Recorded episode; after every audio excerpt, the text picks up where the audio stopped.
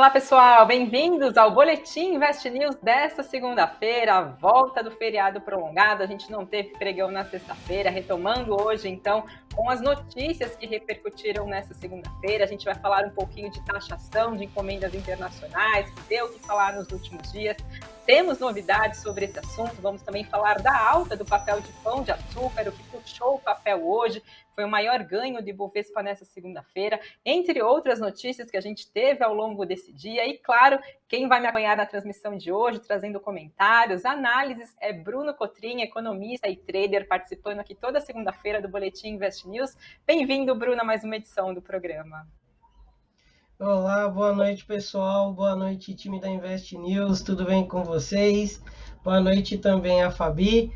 Bom, vamos lá, né? Um dia aí com volume um pouco baixo, né, de negociação no mercado, é, sem grandes movimentações, sem grandes oscilações, a bolsa acabou pesando aí, principalmente por causa do, do minério de ferro, né, que teve um tombo aí de mais de 3% na madrugada, algumas oscilações durante o dia. Mas também tivemos o petróleo, né, uma outra commodity aí, acabou invertendo a sua movimentação negativa, que começou no começo do dia dessa forma, depois acabou positivando e levando o Petrobras ali ao patamar mais agradável para os investidores.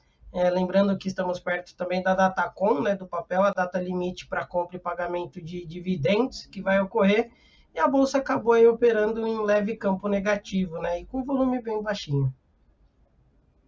Isso aí, meio esse volume um pouco mais é, devagar nessa segunda-feira. E a gente traz um outro destaque também que a gente teve nessa segunda, falando um pouquinho de taxação de encomendas internacionais. A gente teve polêmica nos últimos dias, repercussão negativa de medidas que foram é, anunciadas pelo governo. E a gente teve o ministro da Fazenda, Fernando Haddad, confirmando numa entrevista que ele concedeu ao jornal Estado de São Paulo que Shein, Shopee e AliExpress firmaram um compromisso de adesão a um plano de conformidade com a Receita Federal aqui no país.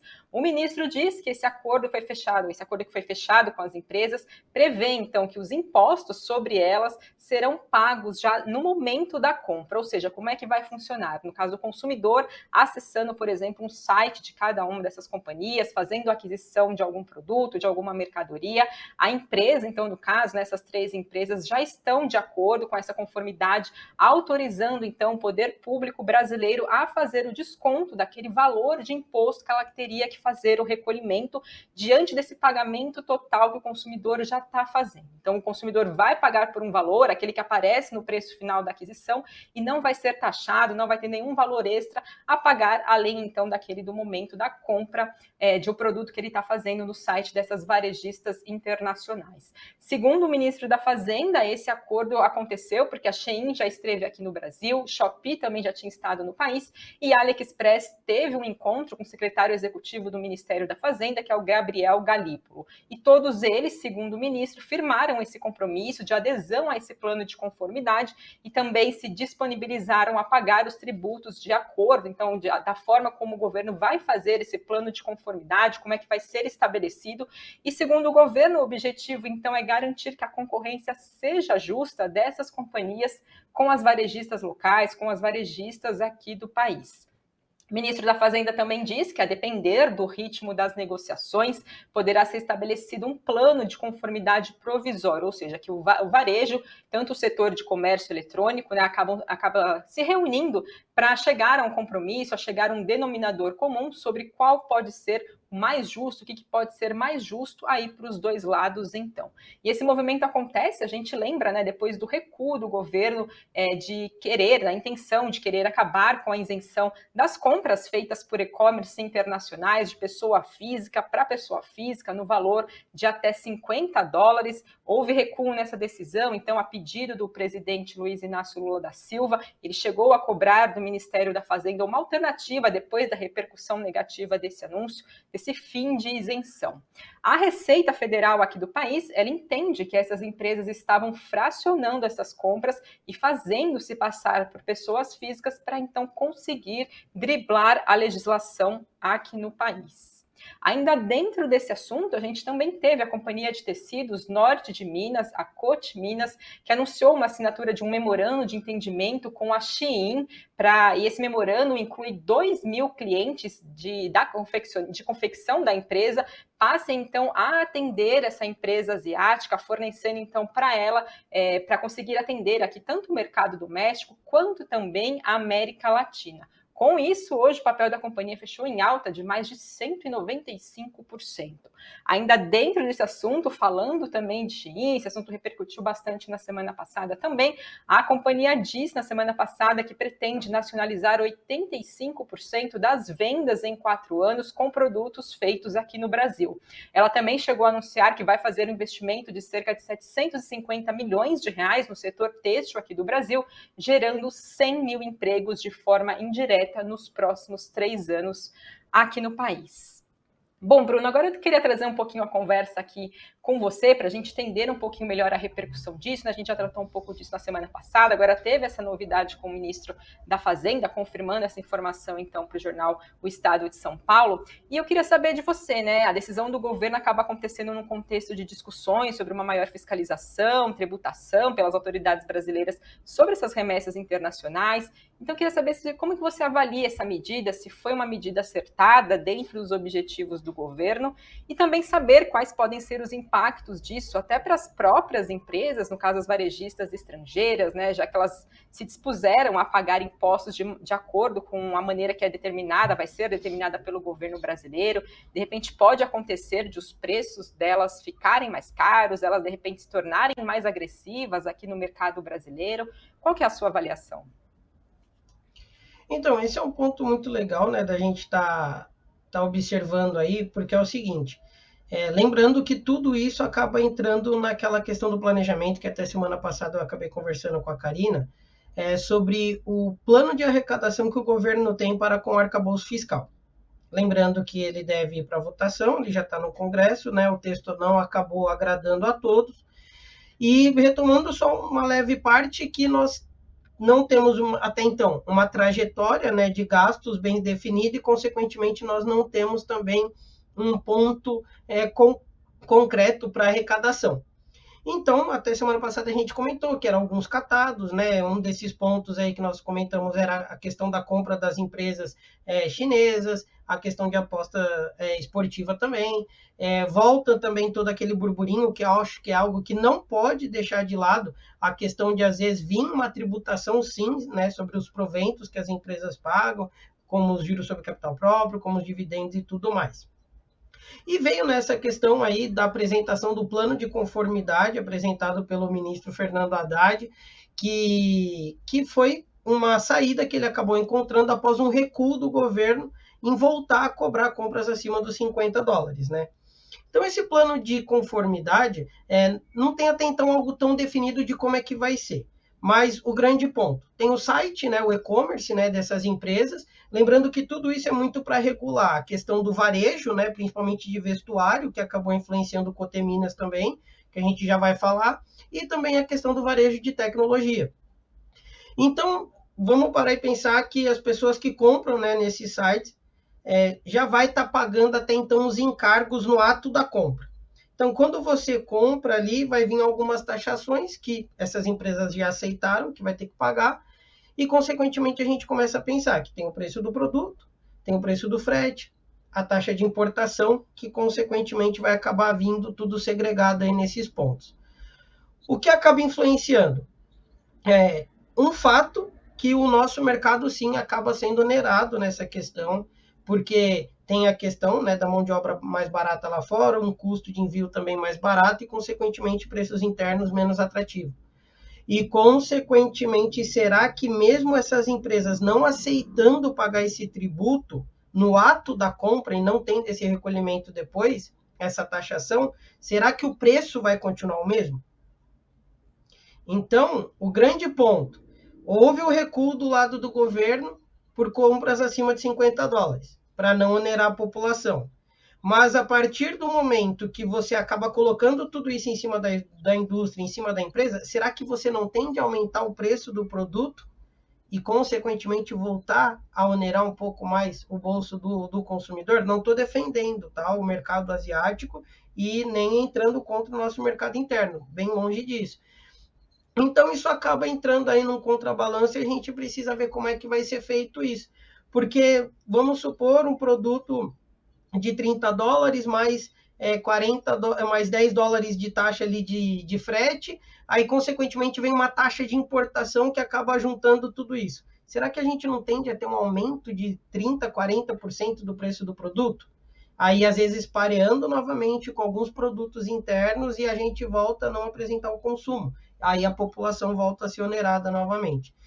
Então, acho que é, é uma conversa que requer necessidade de mais explicação, até porque foi falado tudo muito hoje pela manhã, né, pelo Fernando Haddad, em diversos meios de comunicação e tudo mais. E sim, né, vale muita atenção.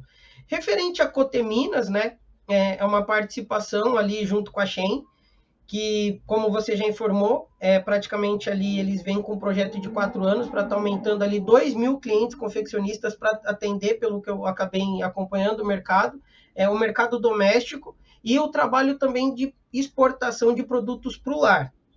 Porque eles tendem a querer nacionalizar toda essa produção em aproximadamente 85%. E com esses quatro anos aí que tende a, a ter o governo Lula, né?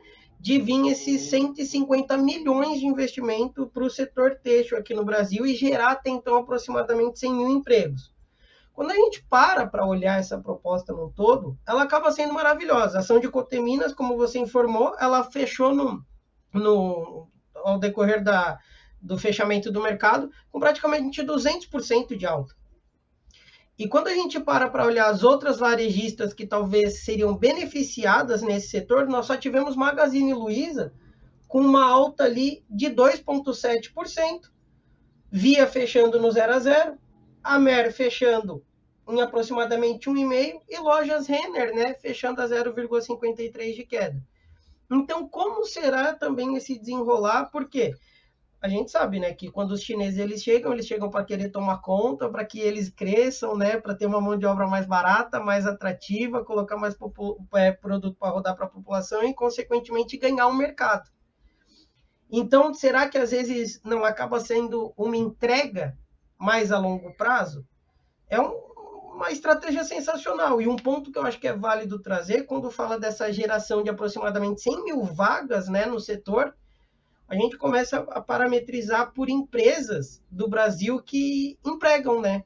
E uma empresa que emprega aproximadamente hoje 100 mil pessoas é o Itaú Unibanco, que é o maior banco da América Latina, que ele é brasileiro.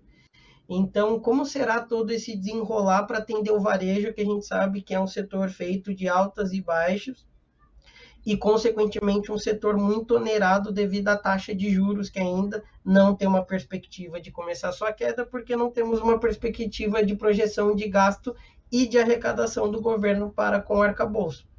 Então, acaba sendo algo bem atrativo, algo para vir conciliando e, consequentemente, indo passo a passo aí para ajustar esse setor que vem sofrendo muito, que é o setor do varejo.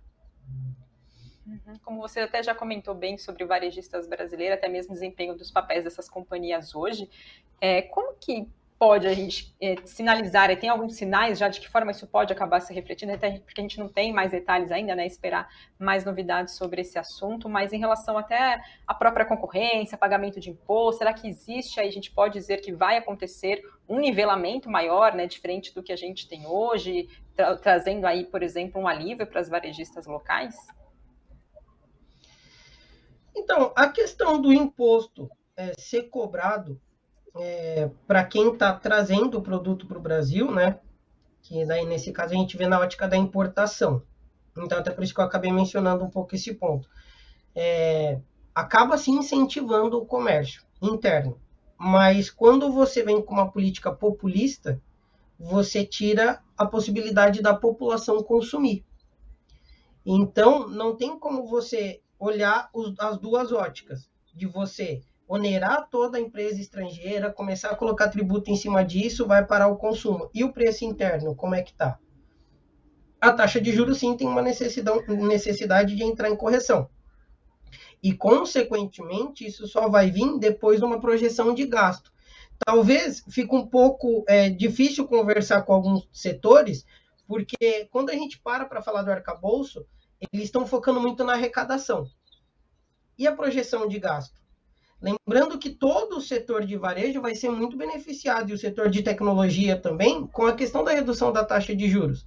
Se você consegue ter um, um projeto de abaixar a taxa de juros, consequentemente esse tributo já entrando na empresa estrangeira e você, inter, eh, você influenciando de forma positiva o mercado interno, sim, isso tende a repercutir de uma forma muito boa. O grande ponto é que as empresas aqui dentro também não estão de forma bem atrativa. Então, é, talvez, na, vendo uma ótica de você realmente ajudar o mercado interno, incentivar o mercado interno, sim, seria a taxação. Só que daí você volta até aquela briga da política mais populista de atender quem precisa comprar.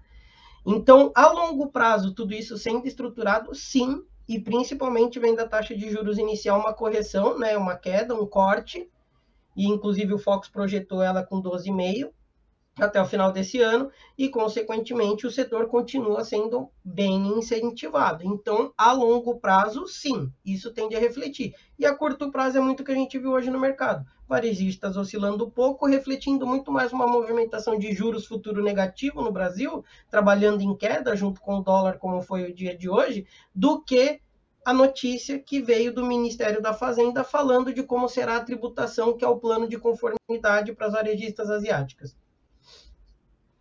Tá certo, Bruno. Para a gente concluir esse assunto, falando em específico do caso da Shein, né, ela estando aqui, enfim, investindo no Brasil, ela vai estar sujeita à estrutura regulatória aqui do país, às leis brasileiras, né? Como que isso pode mexer com os negócios dessa companhia? Ela conseguirá se manter forte? Tem um grande desafio pela frente? Como é que fica o desempenho dela aqui, desses investimentos dela aqui no país?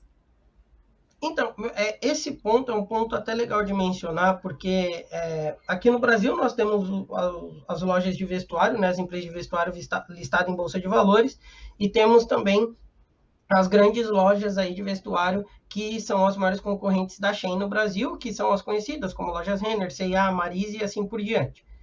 Vale lembrar que próximo aos anos de 2018, 19, se eu não me engano, né, até um pouquinho antes, a questão da Forever 21, né, a Forever 21, que abriu grandes lojas no Brasil, é, alcançando um público masculino, um público feminino, com roupas de qualidade, né, e consequentemente com preço bem atrativo.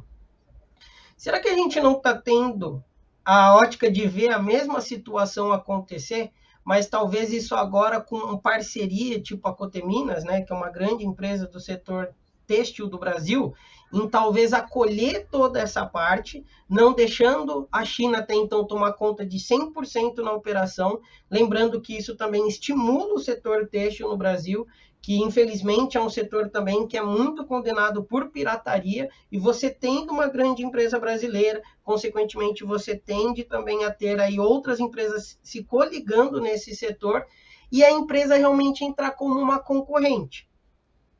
Agora o grande ponto, todo esse incentivo, né, que a gente está vendo a possibilidade de acontecer, até que ponto ele passa a ser positivo e até que ponto ele passa a ser negativo para o Brasil porque até então isso não foi mencionado, principalmente o lado negativo, né? Que nós sabemos que quando tem uma empresa que vem para o Brasil, ou até que muda a região de atuação no Brasil, né? O Polo Industrial de Manaus é muito conhecido também por conta disso, pela, pela questão de incentivos fiscais.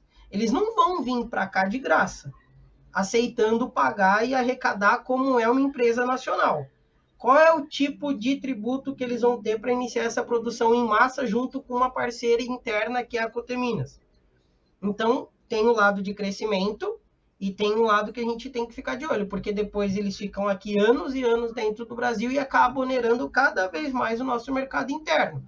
A concorrência é boa, mas lembrando que nós já temos essas empresas no Brasil há anos também e com uma questão de atender a, a população brasileira num todo, né? Então, Acho a concorrência boa desde que ela seja leal e desde que seja compatível também para que as empresas que já atuam no mercado tenham a possibilidade de também estar tá brigando por uma posição bem atrativa.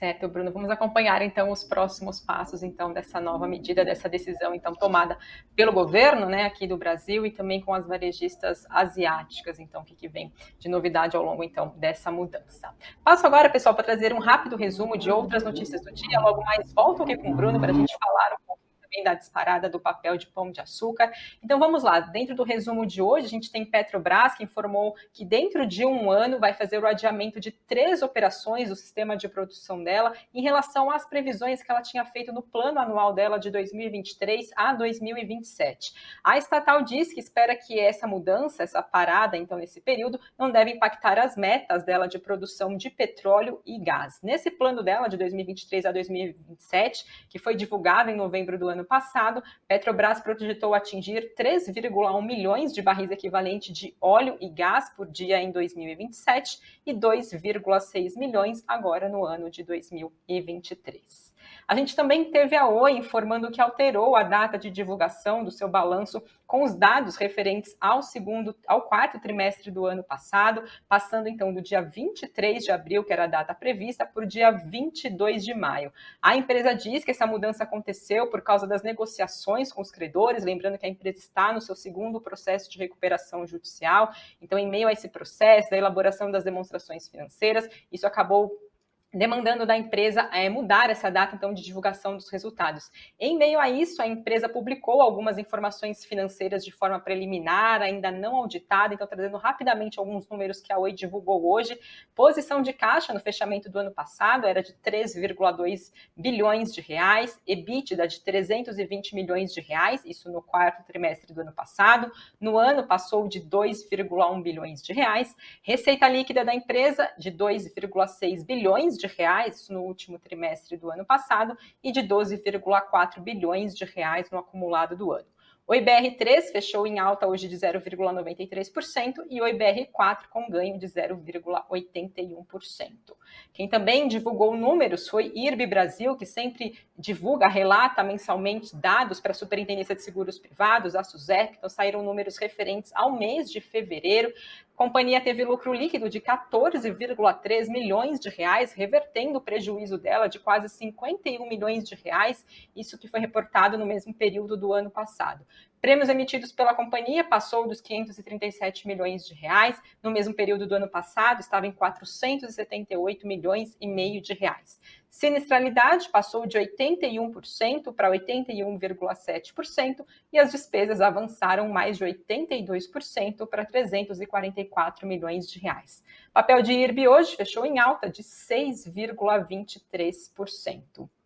Hoje, segunda-feira, a gente tem, né, como de praxe, o boletim Focus divulgado pelo Banco Central, sempre trazendo as expectativas do mercado para inflação, dólar, PIB. No documento dessa segunda-feira, o que a gente teve de novidade foi o mercado mais uma vez ajustando a sua estimativa para inflação, elevando sua perspectiva para inflação agora no ano de 2023 e melhorando a sua projeção para o PIB brasileiro. Então, trazendo aqui rapidamente a alteração das projeções para o IPCA agora de 2023, passou de 6 6,01% na estimativa da semana passada para 6,04% na estimativa dessa semana. Para 2024, 25 e 26, as projeções foram mantidas. Lembrando que o centro da meta de inflação agora para esse ano é de 3,5%, de 3,25%, e para 2024 e 2025 de 3%, e sempre existe aquele um ponto de, tolerância, ponto e meio de tolerância para mais ou também para menos. Em relação ao PIB, a projeção passou de 0,90% da semana passada para 0,96%, isso para o PIB agora de 2023. Para 2024, a projeção também subiu, passando então para 1,41%, então projeção do PIB brasileiro para o ano que vem. Em relação à Selic, a taxa básica de juros, não houve alteração nessa semana. A projeção para 2023 está em 12,50%, 2024, 10%. Lembrando que agora no início de maio tem então reunião do Copom para decidir sobre a taxa básica de juros, atualmente em 13,75%. Em relação ao câmbio, então, falando um pouquinho de projeção para dólar, para 2023 passou de R$ 5,24 para R$ 5,20 e para 2024, projeção também levemente alterada de R$ 5,26 para R$ 5,25.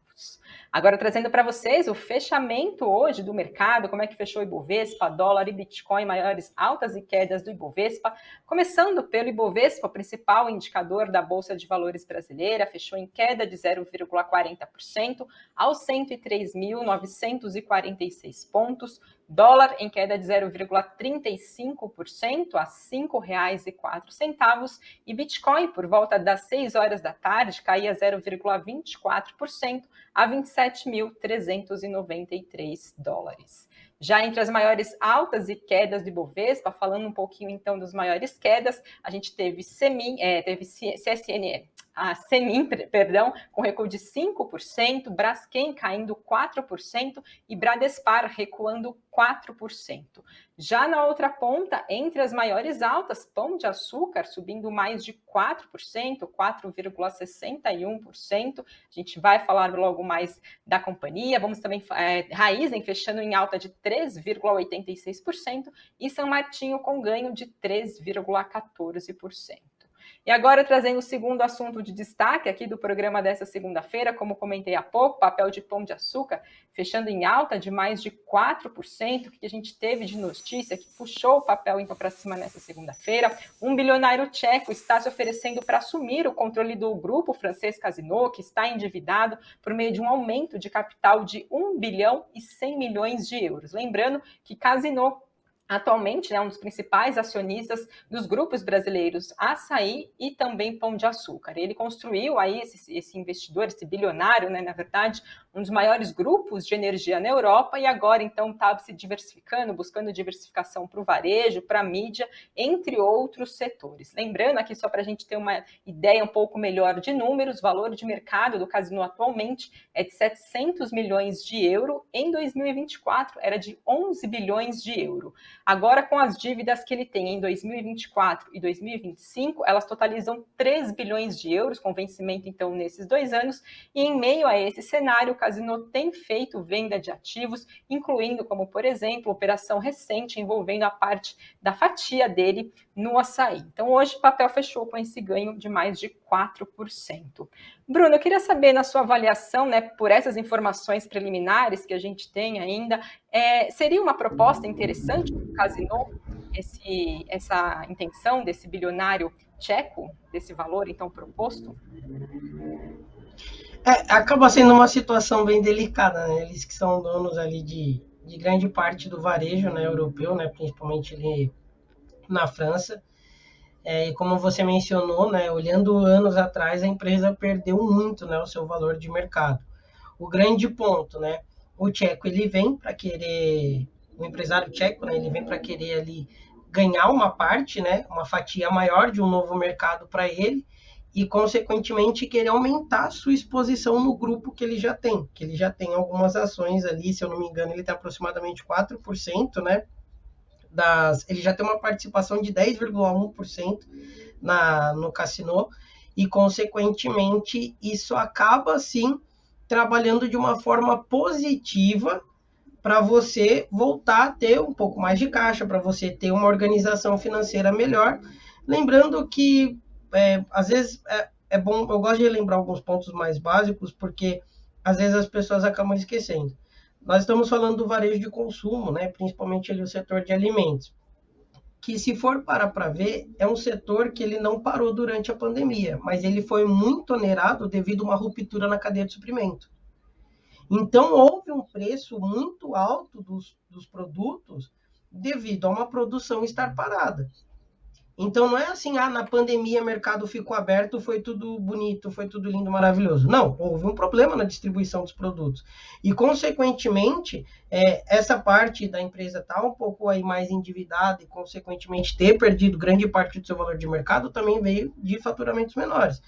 Vendo a ótica da, do lado brasileiro, que eles acabam sendo donos aí do grupo Pão de Açúcar, do, dono do grupo Açaí, sim, eu acabo vendo é, como um belo ponto positivo, porque é uma rede no Brasil bem vista, é uma rede bem organizada, é uma rede que tem na frente dela um dos maiores empresários do Brasil, que é o Abílio Diniz, né? Então, consequentemente, é, entra assim com um ponto positivo. E quando a gente para para olhar o grupo Pão de Açúcar e o grupo Açaí, nós estamos falando de uma rede de supermercado e de uma rede de supermercado atacadista, que está em plena expansão no Brasil. E isso, consequentemente, pode acabar trazendo o produto com preço mais atrativo para as prateleiras, de acordo com toda a programação que o setor de varejo pode estar recebendo. Então, fica aí é, um pouco algo que não tem tanta assim explicação ainda, né? É, vai ter uma avaliação de todo o grupo francês, de estar tá recebendo essa proposta, porque já foi até mencionado, até em própria matéria da Invest News, né? Que um possível né, investidor, um outro acionista do grupo, poderia estar tá investindo ali a questão de 150 milhões de euros. Mas quando a gente para para observar que esse valor é bem abaixo do valor que o, o investidor tcheco, que é Daniel Kretinsky, alguma Kretinsky, alguma coisa assim, ele está com a ideia de investir ele aproximadamente 750 milhões de euros. E isso acaba entrando mais como um capital reservado e não como uma oferta no mercado ali, que às vezes até os acionistas acabam se beneficiando. Vendo na ótica europeia, na ótica francesa, isso é algo que vai acabar, obviamente, se desenrolando por lá. Por lá.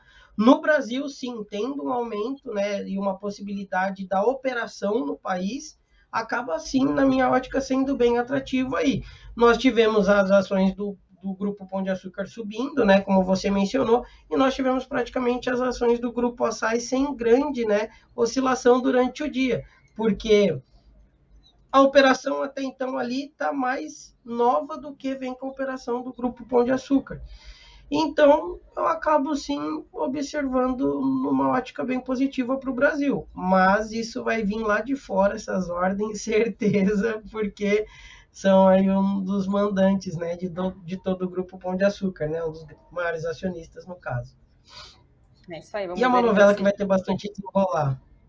Desculpa. Exato, não é uma conversa nova, né? A gente já vem acompanhando há um tempo é. já essa também, né? Vamos ver aí os próximos passos.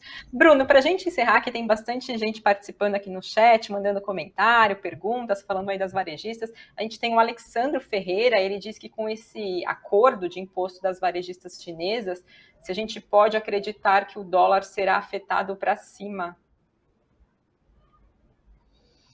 Então, é um, um primeiramente, parabéns pela pergunta. É muito bem importante, porque recentemente voltou, né, todo aquele burburinho, aquela conversa de que o Brasil e a China não negociariam em dólar. Então, a negociação acabaria sendo, acredito, através do Banco BRICS, onde você teria a negociação entre real e ien, né? É, a China ela vem com essa questão de desdolarizar a economia dela, não é de hoje, já tem um bom tempo. Então, talvez todo esse fluxo de queda do dólar é, entrando no Brasil esteja por outro lado, né? Pelas nossas exportações e não pelas importações, né? Falar do mercado que, obviamente, ele vai movimentar milhões na economia, bilhões também aí, que é o setor de varejo de vindo de fora, eu não vejo isso onerar tanto a moeda, não sendo bem sincero. Eu vejo talvez uma oscilação mais forte da moeda, com a possibilidade de um fluxo estrangeiro estar saindo do Brasil, deixar, consequentemente, os produtos importados mais caros e, consequentemente, você importar menos, ter menos compra aqui no Brasil. Então, ver toda essa movimentação diminuir o fluxo é, para cima, movimentar ele de forma positiva, por causa do varejo, assim, inicialmente eu não vejo, não. Tá certo, então quero agradecer a todos vocês que participaram, deixaram os comentários. O Elias aqui está perguntando, né, a perspectiva para bancos em 2023. Acesse o site do Invest News, tem matéria fresquinha hoje, trazendo aí perspectivas para os resultados do quarto trimestre. O pessoal também aqui pedindo like, Fabiana Garcia, se vocês gostam do que a gente traz aqui diariamente, aproveite para deixar o like, né, distribuir o nosso conteúdo para quem gosta, quem acompanha, se interessa para o assunto. E é isso, pessoal, a edição de hoje fica por aqui. Bruno, mais uma vez, obrigada pela sua participação. Eu que agradeço, obrigado Fabiana, obrigado a todos do time da Invest News aí por mais uma segunda-feira podendo ajudar a galera a entender um pouco mais o que acontece no mercado e na economia. Uma ótima semana a todos aí, uma semana cheia, né, que não acaba na sexta-feira. tchau, tchau, pessoal. Boa noite, até uma próxima.